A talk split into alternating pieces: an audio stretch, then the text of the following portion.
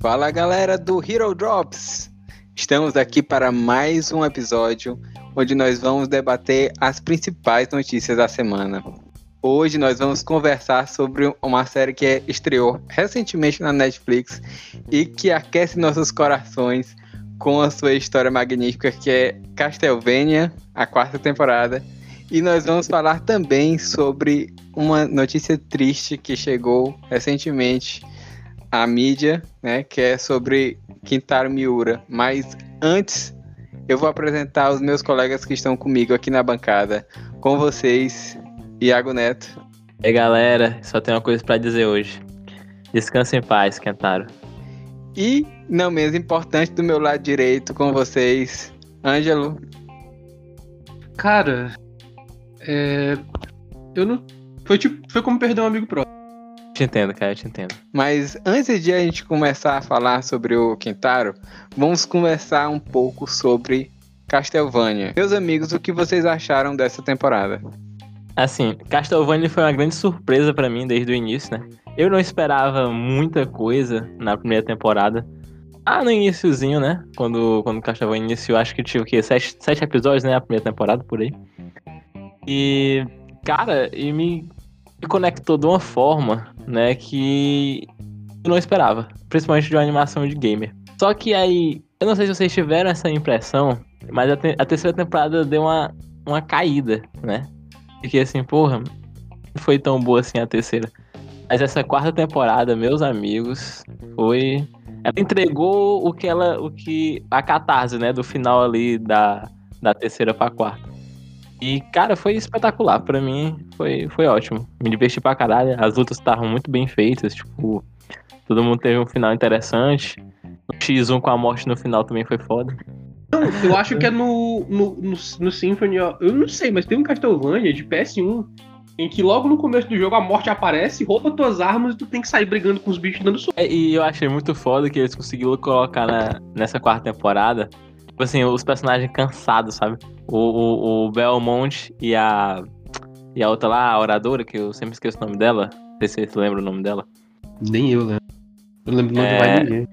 Belmonte e ela, né, el- eles cansados da, daquela vida, porque ele, ele comenta assim, né, a gente matou o Drácula e agora a gente vai ter que passar o resto da nossa vida é, se certificando que ele vai continuar morto.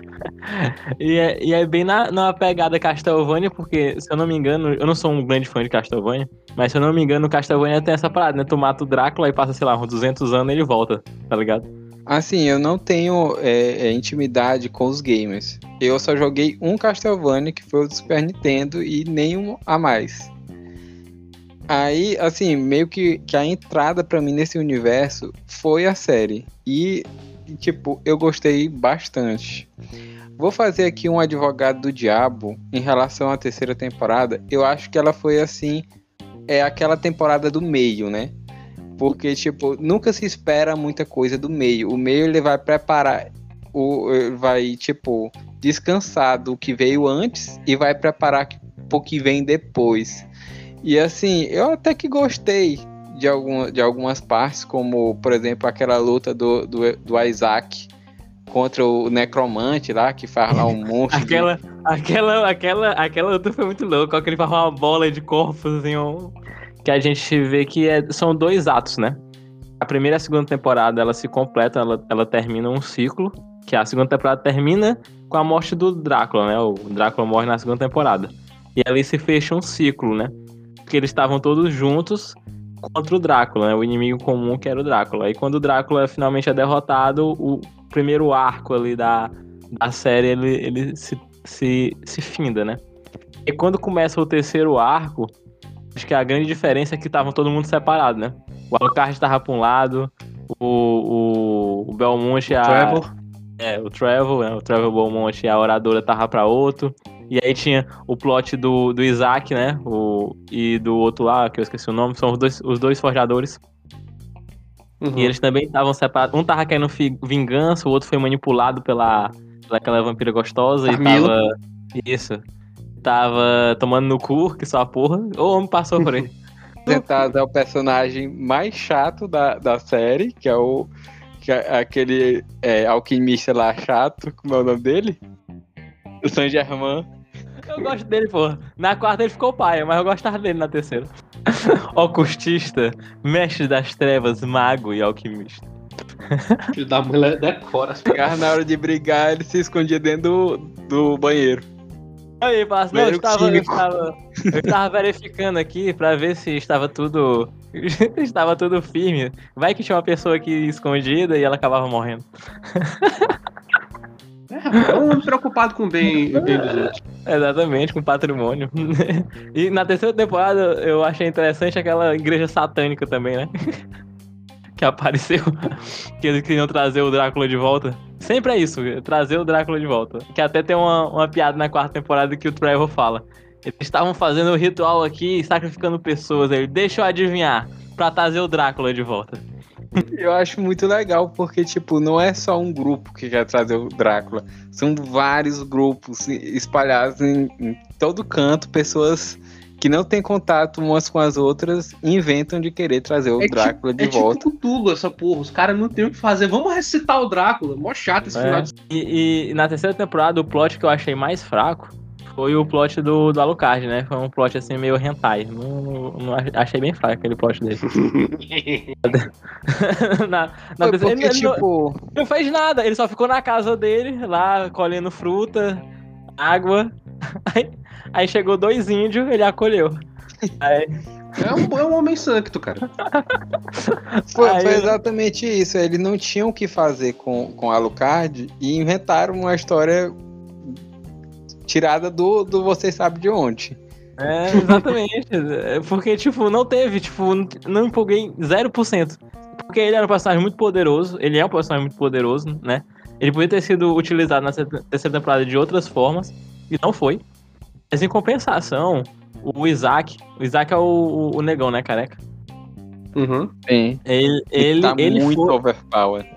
Exa- Não, e, e ele- o desenvolvimento dele na terceira temporada, pra mim, foi o melhor personagem. Porque ele teve um desenvolvimento gigantesco, porque ele, ele passou de um cara que queria vingança, né? Que ele tava movendo os exércitos das criaturas da noite pra querer vingança, e no final culmina em outra coisa, né? Ele, ele, ele já não quer mais a vingança, ele quer algo maior, né? Ele até fala pro menino quando ele encontra ele, né? É, a vingança é uma coisa muito pequena, eu quero criar um mundo novo e tudo mais. E a, a conversa dele na terceira temporada com aquela criatura maligna, parece uma, uma mosca, eu acho muito foda também, né? Que ele pergunta por que, que ele foi pro inferno. Aí o, a criatura fala que, que ele foi levado pra igreja e, e lá pediram pra ele para ele confessar crimes que ele não tinha cometido. Torturaram ele, obrigaram ele a mentir e a entregar outras pessoas. E por isso ele foi, ele foi condenado ao inferno. Cara, eu achei isso muito pesado, pô. Pois é. A grande facada disso é que ele foi uma vítima durante todo esse processo. Ele foi uma vítima. Ele foi torturado, ele foi humilhado, ele foi obrigado a fazer isso e no final ele foi punido.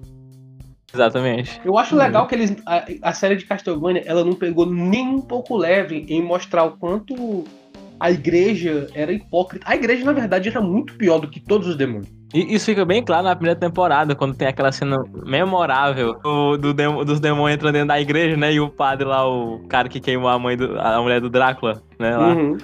Aí ele fala assim: vocês não podem entrar em lugar santo. Aí ele fala: Deus não está aqui. Seu Deus não te ama. O amor dele não é incondicional. e aí eu- outra coisa que eu queria salientar aqui, eu vi um meme na internet que traduz o que eu tava sentindo em Castlevania, né? Que é aquele cavalo bem desenhadinho, sabe? Vocês sabem esse meme do cavalo? Sim, sim, sim. Aí bem desenhadinho, aí quando chega no meio tá desenhado que nem uma criança. Aí depois finaliza Uhum. Cabeça bem feita. Foi mais ou menos aquilo ali. atenção, de, atenção, spoiler. Você, ouvinte que está escutando esse podcast e não viu o final de Castlevania, pule 5 minutos. Eu, eu, eu estava esperando, eu estava esperando que o Trevor fosse morrer na luta contra a morte. Eu- eu- eu- porque, tipo, tava. Narrativamente, eu não conheço a história dos jogos, como eu, como eu falei, né? Narrativamente, tava tudo indicando que ele ia morrer. Porque a, a, a, a minazinha oradora tava grávida. Ele não tinha. O, o, o Saint Germain tava morto praticamente, né? Ele já, ele já tinha meio que se despedido. Não entendi por que, que o Alucard foi embora, porque o Alucard é, é meio vampiro, pode voar, pode fazer de tudo. Ele teoricamente poderia ficar pra lutar com o Trevor, mas ele vazou. Ei, mano, essa aí não dá pra mim não, pô. Se fosse pelo menos. Pelo menos cinco caras bons, cinco vampiros bons na porrada, a gente encarava, mas a morte. Mano, eu, eu, eu, eu acho muito massa quando tu fala se fosse um cara bom. Eu não sei porque você caga de quando tu fala isso. Mas sim, pois é, é porque a morte chega e a morte chega botando a foice na mesa. E não é a morte, assim, eu entendi que ele era a morte, mas não era a morte. Isso aí eu fico, não ficou meio claro. Na minha. Cara, na minha. Tipo assim, eu acho que deveria ser um psicopompo, tá ligado? Tipo, os Uhum. psicopompos são os. A palavra não é nem espírito, mas eles são os responsáveis por guiar as almas de um plano para outro. Na, aqui no ocidente a gente tem o, o- a- aquela figura que é o Green Reaper, o ceifador, tá com capuz Sim, sim, e a foice. No Japão a gente tem os shinigamis. Sobrenatural Uhum. fala muito disso. Sobrenatural tem toda um- uma hierarquia de psicopompas em que no topo tá a morte, que é o melhor personagem da série. Mas pra mim, Uhum. aquela morte ali, era- ela era tipo uma representação disso. Não era a morte, a morte, conceito, mas era só um dos psicopompos. Ele o era a avatar morte, da morte, no caso. ele era a morte isso, babaca. mais ou menos isso. Porque ele se disfarçou de um vampiro fela da puta. que ninguém dava nada. Eu não dava nada, pessoal. Eu pensei que ele ia morrer, assim. Qualquer minuto ele ia chegar assim e morrer. Aí do nada ele ia morrer. Morreu igual figurante. Exato. É, a- foi o maior, foi a maior reviravolta da temporada, na minha opinião, né? Porque, assim, sempre dizem. é, é, eu fui pesquisar sobre Castlevania depois que eu assisti a, a, a série, né? E aí o pessoal sempre fala que, que antes de enfrentar o Drácula nos jogos, você sempre enfrenta a morte. Sempre tem a morte. E nesse jogo do Super Nintendo, no- do Super Nintendo que eu joguei, eles enfrentam a morte. Eu enfrento a morte, né? Eu, o, o menino lá, o Belmont, no caso. Uhum. E nu- até agora nu- nunca tinha sido falado dela. E de repente, do nada, do vampiro mais desleixado que a gente, que, apa- que a gente é apresentado, surge a morte. Só eu que achei um pouco tirado do cu. Só eu. E essa mesma Eu não. Eu, acho, achei eu foda. acho que. Eu acho que teve a seu, seu, sua camada de fanservice, mas ele deve ter foi desenvolvido legalzinho, pô. É, não, não, não tô reclamando. Eu achei assim um pouco assim. Hum, hum. Deu, né? Eu dei assim, hum, tá bom, aceitei. E é- afinal é um X1 com a morte. Quem não gosta de ver um negócio desse? Tipo, Dantes Inferno a gente sabe que é bom porque o cara já começa brigando com a morte, então daí em diante vai ser bom. Agora eu achei E- e- forçado foi o, o, o Saint Germain conseguir salvar o Trevor no último segundo, teleportando ele não sei pra onde, pro corredor infinito. Eu ainda vou Ah, fazer. É, eu vou cara, é fazer. A gente a gente vai fazer um RPG e eu vou fazer um personagem do Saint Germain. Porque ele é foda. Gente, é, eu preciso fazer primeiro aqui uma confissão pra vocês. Eu sempre, é, sempre escutei falar muito bem de Berserk. E assim, também já tinha ouvido muitas críticas e muitas análises psicológicas sobre ele no YouTube, mas eu nunca assisti Berserk. E Nossa, Ontem. leia. no, ontem, no dia anterior à, à gravação deste podcast, está, eu estava meia-noite aqui no meu quarto, meio, meio sonolento, quase dormindo, quase acordando, quando de repente recebi uma ligação. A, a ligação do nosso compatriota aqui presente, Ângelo. E eu olhei no, no meu celular a notícia de que Kitaro Miura, o criador de Berserk, havia falecido. E, minha gente, foi assim uma comoção. Parecia que tinha morrido um parente. Todo mundo do grupo, que ele ligou pro grupo, né? Todo mundo do grupo estava sem conseguir acreditar É. na, no que estava acontecendo. Não, até agora eu acho que é Cara. mentira. Eu olho, eu olho e falo assim, não, ele é mentira. Não, não pode ser verdade. Porque. é porque a notícia me pegou muito do nada. Eu tava, eu tava editando até tarde da noite, porque agora eu tô dividindo esse fardo com o Iago. Editar é horrível. Não recomendo virarem editores. Muito trabalhoso. Mas. Assim, aí eu fui, fui dar uma descansada, abri o Facebook um pouco e eu vi lá um, um- post numa página de Hajime no que era um Twitter do George Morikawa falando que ele tava triste, que ele tava devastado, que eles, ele era um amigo pessoal de longa data do, do, do, do Miura, eles conheciam desde que ele tinha 18 e o, e o Morikawa tinha 19. Uhum. Inclusive, aparentemente, o Morikawa foi a, foi a primeira pessoa a ver o primeiro rascunho do Gats. E Pessoal. ele falando que ele tava devastado, que, a, que o, o Miura tinha falecido dia 6, parece que foi durante um procedimento cirúrgico, cardíaco, que ele já tinha esse problema no coração. Mas a Young Animal, a editora, tava é, revelando a, a notícia a público só hoje. E tipo assim, eu de madrugada, meu sonolento, vem, vem esse tapa na cara. Kentaro Miura morreu. Eu, não, eu precisava compartilhar esse, esse choque com alguém, tá ligado? Porque, primeiro, eu, eu fiquei eu tava em negação total. Eu comecei a ver, eu ver se era, era o Twitter oficial do Morikawa, e ele nunca ia brincar com isso, ok? Aí, im- imediatamente depois, botei lá, Kentaro Miura notícia. Aí tinha aparecido entrevista de um mês atrás. Eu, não, ok, deve ser fake, sei lá. Aí eu abri o, o, o Twitter oficial do Morikawa, coloquei aquelas tradução de Google, tradutor zoada mesmo, e realmente era ele falando sobre falecimento. Começou a pipocar mais notícias. Eu fui procurando, procurando, procurando, atualizar. Eu, eu chequei a data no calendário umas seis vezes pra ver se era 1 de abril. Sem sacanagem, tipo, toda, todo o mecanismo de defesa que meu cérebro podia ter pra bloquear a notícia Kentaro Miura morreu, eu usei. Aí quando eu vi, é, é isso mesmo, não deu. Eu fui falar com o pessoal do grupo, porque eu sei que o Iago adora Berserk, o Guga também gosta bastante, o Blade. E eu precisava de alguém pra pra dividir esse choque. E, cara, eu fiquei jogado. Eu, eu passei a primeira meia hora chorando, escutando o Waiting So Long, que é o encerramento do anime clássico de 97. é, é bem como o Luiz falou, foi, foi perder um parente. Eu fiquei. E, tipo assim, eu não consegui dormir.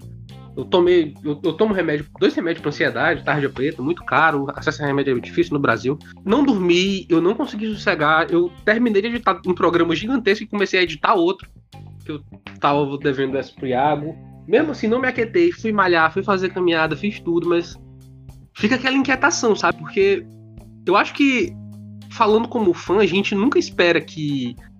A gente não tem uma certa noção de que as pessoas que produzem as coisas que a gente gosta não são pessoas, elas são tipo umas entidades, tá ligado? Por exemplo, eu não imaginava o Stan Lee morrendo, eu não consigo imaginar o Akira Toriyama morrendo. E eu não. E eu definitivamente não imaginava o Kentaro Miura morrendo de jeito nenhum. Ainda mais sem terminar Berserk. Sim. Então, eu acho que o choque maior foi isso. Quando alguém passa 30 anos fazendo uma coisa, você se habitua a isso, essa pessoa meio que deixa de ser um ser humano e vira um, um conceito. Acho que esse foi o maior choque do, do falecimento dele. Pelo menos falando assim, pra, pra mim, do meu ponto de vista. No meu caso, é porque Berserk foi o mangá que me fez gostar de mangás. né? Tipo, eu não gostava de ler quadrinhos nem mangá, eu gostava, eu assistia anime, né? E foi por conta de um DVD que um amigo meu me emprestou do Berserk, aquele 97, né? É no- acho que é 97, Uhum. né? Ele me 97. emprestou.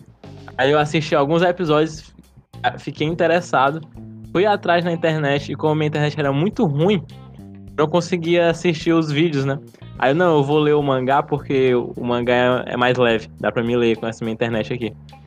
Cara, como eu disse, foi apaixonante, porque a partir dali abriu-se as portas pra, tipo, todo o vício que eu tenho em mangás e HQs que eu tenho hoje veio de Berserk. Porque se eu fosse tentar descrever a obra do Berserk, eu não teria como, sabe? Porque ela é um misto de tudo. As pessoas acham que pelo, pelo nome, a obra se trata só de um cara com uma espada gigante matando meio mundo, né? Porque É, quando você fala de Berserk, o que vem à tona é a violência. Porque realmente é um mangá muito violento. A violência tá ali, sabe? Mas ela não é uma violência gratuita. O Berserk Uhum. ele tem camadas muito mais profundas. E a violência do Berserk, ela tem um propósito. É, tudo no universo do Berserk tem um propósito. A forma que o Miura apresenta cada personagem e faz tu se importar com ele ao ponto de tu se emocionar quando aquele personagem vai embora, morre, ou sei lá, acontece qualquer tipo de coisa, mostra a genialidade que ele tinha de transformar é, é, as histórias dele em algo mais palpável pra gente. Cara, tinha uma personagem lá que eu odiava, que era a Ferdinand, né? Que a é uma das Farnese. isso. Ela era, ela era da igreja, né? Ela, ela, ela vem como uma cavaleira da igreja e tal, não sei Ela era a líder da Ordem do- dos Cavaleiros das Correntes Cruzadas, que Isso. era um, um- um grupo E de tu- cavaleiros que se dedicava exclusivamente a caçar os hereges. Isso, e tu percebe lentamente a mudança da personagem. E, e, tu aceita aquilo porque acontece de uma forma tão natural e parece tão orgânico, sabe? Porque aquilo acontece na vida real. Esse tipo de mudança de personalidade das pessoas, essa quebra, né? Porque ela tinha um, ela tinha um universo, ela tinha uma verdade sobre o mundo. E aí, quando ela conhece o Gantz, aquela verdade dela é quebrada e ela tem que se refazer e ela se torna uma outra pessoa. Isso, isso não acontece da hora, não é como naqueles animes que acontece da hora para outra. O cara é, vai pra montanha, treina e volta fodão e volta. É, é... E, e, é iluminado, ele volta com outra visão de mundo. Exato, não. São pessoas, são seres humanos, eles erram, eles não são preto no branco, sabe? Nem o Gantz é preto no branco. O Gantz, cara, é, no mangá ele já matou criança, ele já fez o caralho A4, mas, de, mas chega um ponto da história que tu fala assim, eu consigo entender ele. Eu consigo entender ele. E eu acho que essa, essa era a maior, o maior poder do Kentaro. Era fazer você se envolver na história de uma forma tu não conseguia parar. Eu lembro que quando eu comecei, ele é tão assim que ele passa por diversas, mudanças de personalidade durante todo o mangá.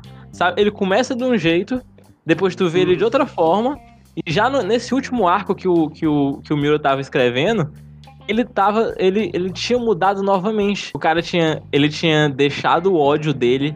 Aquela, aquele ódio dele, aquela, aquele desejo de vingança, né? Aquela, aquele fogo que queimava dele, que ele só queria saber de vingança. O Berserk. Ele deixou Isso, pra o trás. Berserk. Ele deixa tudo aquilo para trás para proteger uma pessoa que ele ama, né? Pra, pra arriscar a vida para trazer uma pessoa que ele ama de volta, sabe? Isso é foda, isso vai mudando ele. E ele volta a ter companheiros, né? Ele volta. E aí no final, eu acho isso muito foda, que ali nos últimos capítulos, né?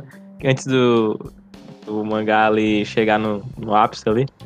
Que ele fala, né? Ele fala assim: quando você anda sozinho, quando você carrega a sua espada sozinha, é mais fácil. Porque você não se importa hum. se você vai viver ou, ou morrer. Ou morrer. Só Agora quer saber... eu tenho que lutar para proteger é. alguém. Eu não tô lutando Isso. só por mim. Isso é então muito a espada mais se torna mais é, a, espada, a espada uhum. se torna mais pesada, sabe? E eu achei isso muito foda. Ele falando aquele momento de paz do Gantz, porque quem leu o Berserk sabe que o Gantz sofre para um uhum. caralho. Aquela parte em que ele sorri, que, que ele dá um time do sorriso ali quando ele tá com a galera, com o um grupinho novo dele ali. E fala, eu agradeço.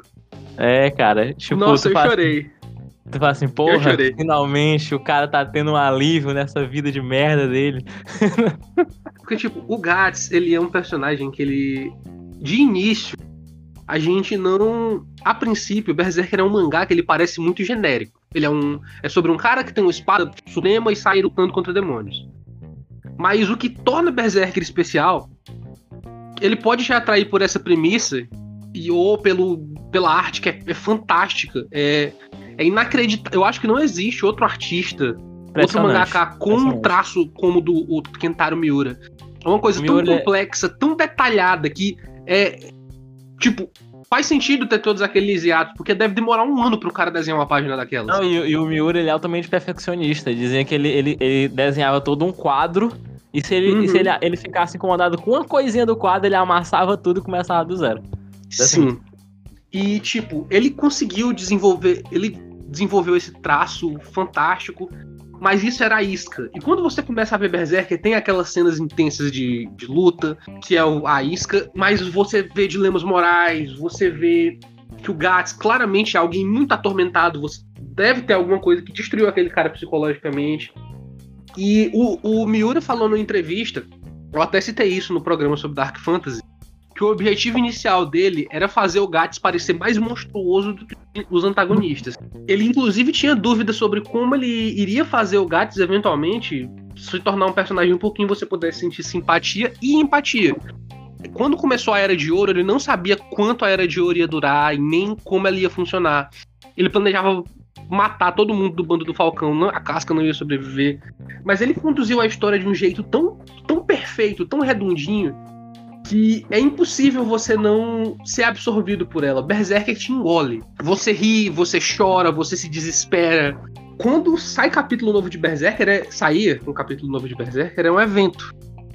Tipo, era alegre. Porra, eu, a primeira coisa que eu fazia era copiar o link e dizer, ei, caga, saiu, saiu, saiu capítulo novo, ó, ó, sai capítulo novo. Se você não conhece Berserk, é, vá atrás. É uma ótima obra, você vai se apaixonar. É, tipo, por tudo. Arte, história, personagens, crítica social, que ele tem muita crítica religiosa, crítica é, preconceito e tudo mais. E, e, vão atrás do mangá, por favor. Os animes, tem acho que o único anime que faz jus é o, os três filmes que saíram em conjunto com a Warner. São os três filmes da, que englobam toda a Era de Ouro. Aqueles filmes são muito bons, foram muito bem feitos. E, e a animação original de 1997, que também é muito legal. Isso. Ela engole algumas coisinhas, mas ela também é interessante. Mas essa animação nova que teve agora, esquece. Mas se você quer sentir Berserk puro na veia, leia o mangá. Eu vou aproveitar que a Panini vai, vai reimprimir o mangá do Berserk aqui e finalmente vou ter minha coleção completa de Berserkzinho pra me deleitar. Então, com essa linda homenagem ao, a toda a obra do Kitaro Miura e também ao Berserk, nós vamos encerrando o, o Hero Drops de hoje. Muito obrigado pela sua paciência, pela sua compreensão. Você pode nos encontrar pelo Instagram, Heróis de Gaveta. Também pode nos seguir nas redes sociais e nossos perfis pessoais. E muito obrigado mais uma vez e até a próxima. Tchau. Thank you.